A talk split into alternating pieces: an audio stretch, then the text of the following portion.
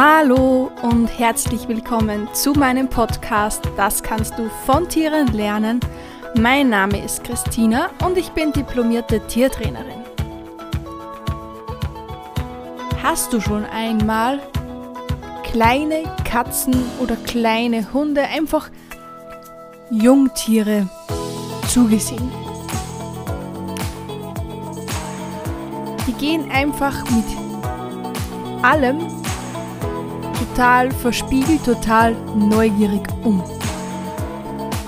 Und wie du das in deinem Leben nutzen kannst, was du dir dabei abgucken kannst, darum geht's in der heutigen Folge.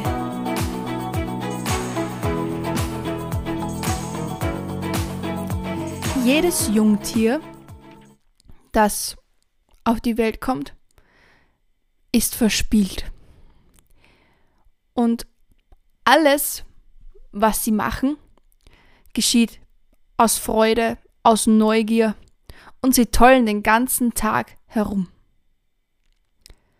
Sie lernen dabei einfach ihren Körper einzuschätzen und so die Regeln, die so im Wurf gelten, beziehungsweise in der Herde gelten, in der Gruppe gelten, was auch immer wir für ein Jungtier haben. Aber eines ist ganz sicher. Sie machen alles mit Spaß und Freude. Und das möchte ich dir jetzt ans Herz legen. Tu alles, was du tust, mit Spaß und Freude. Natürlich fällt es uns bei dem ein oder anderen leichter, das Ganze aus Spaß zu machen, als sie manch andere Dinge. Das ist natürlich ganz klar. Aber es gibt da einen ganz netten Gedanken dazu. Ob du es jetzt mit Mühe, mit schlechter Laune, mit Muss machst oder ob du es mit Spaß und mit Freude machst, die Arbeit bleibt ganz genau dieselbe. Aber dein persönliches Gefühl dabei ändert sich komplett. Ich habe mir dazu eine Anekdote ausgesucht. Ähm, die hat zwar jetzt so direkt nichts mit Tieren zu tun, aber ich fand sie trotzdem sehr, sehr passend. Und zwar war ich mit meiner Nichte ähm, im Aquapulco. Vielleicht sagt denn das das dem einen oder anderen was. Das ist ein ähm, Wasservergnügungspark, kann man sagen, ähm, bei uns in Oberösterreich. Und ähm, da gibt es halt einen Haufen Rutschen und Wellen und einen Strudel und ja, überall spritzt irgendwo Wasser herab und ähm, ja, man wird definitiv ziemlich, ziemlich eingeweicht. Auf was ich aber jetzt hinaus will, ist so alle Stunde, glaube ich, ähm, kommen da Mitarbeiter und es wird Musik eingespielt und die Mitarbeiter tanzen praktisch einen Tanz vor und im Wasser kann man den dann nachtanzen.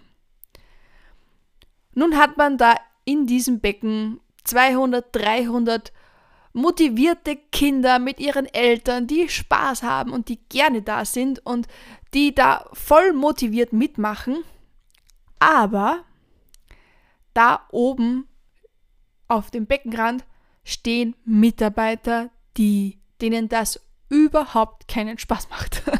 Also als ich das das letzte Mal gesehen habe, haben die derart unmotiviert gewirkt, gerade eben, dass sie nicht von selbst einfach umgefallen und ins Wasser gefallen werden, weil sie so wenig Motivation in sich trugen. Und ich dachte mir einfach, es ist komplett egal, ähm, ob die das, ob da, denen das jetzt ja gefällt oder nicht. Aber wenn die das mit Spaß machen würden und Freude machen würden, die Arbeit wird die gleiche bleiben. Und ich kann mir schon vorstellen, dass sich manch einer als Karriere einen anderen Plan ähm, für sich selbst gedacht hat, als jetzt in einem Kinderfreizeitpark vorzutanzen. Das kann ich mir durchaus vorstellen. Aber für diese Menschen, die in diesem, ja, in diesem Becken sind und einfach einen schönen Tag haben wollen, für die kann ich mich doch zusammenreißen. Und die Arbeit wird nicht anders. Ich mache immer noch dieselben Bewegungen, ich tanze immer noch den gleichen Tanz und auch wenn ich ihn an diesem Tag zehnmal tanze und es immer wieder die gleichen stumpfen Bewegungen sind. Aber für die Personen, die da unten sind, für die macht es einen Unterschied, ob ich da motiviert und mit Freude oben stehe. Vielleicht kann es sein, dass sie die ersten 10, 15 Mal genau das gemacht haben, aber im hundertsten Mal eben irgendwann die Motivation flöten geht. Aber das liegt in, die, in der Verantwortung jedes Einzelnen, dass er, dass er sich selbst wieder da rausholt.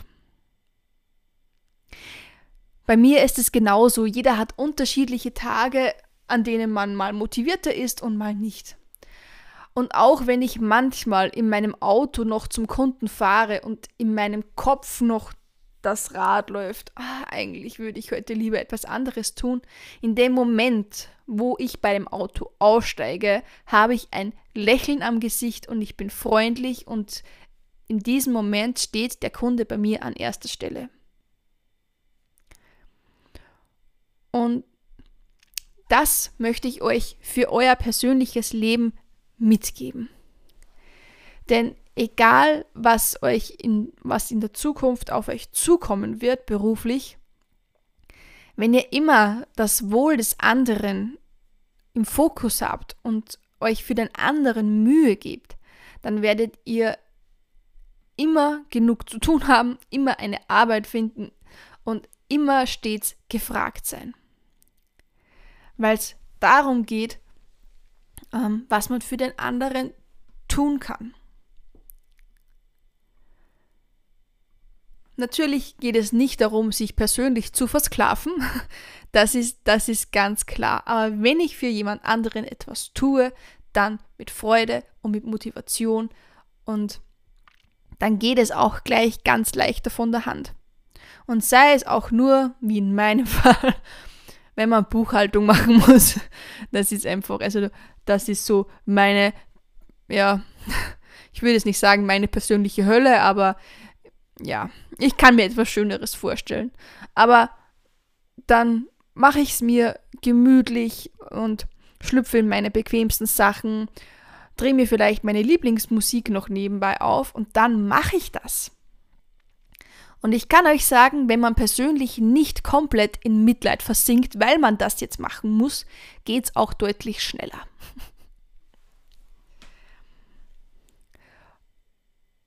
Und wenn euch das so durchgehend noch etwas schwerfällt, dass ihr sagt, okay, ich ziehe jetzt drei Stunden komplett durch und bin jetzt motiviert und mit Spaß und mit Freude an der Sache, dann macht das doch portionsweise. Jeder von euch wird ein Handy haben, auf dem ein Wecker installiert ist oder ein Timer.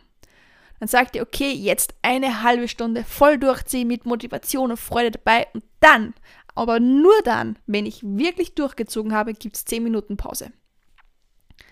Und in den 10 Minuten könnt ihr dann machen, was ihr wollt und Spaß haben. Und, und wenn ihr durch die Wohnung tanzt Belohnt euch wirklich selbst dafür, wenn ihr etwas geschafft habt.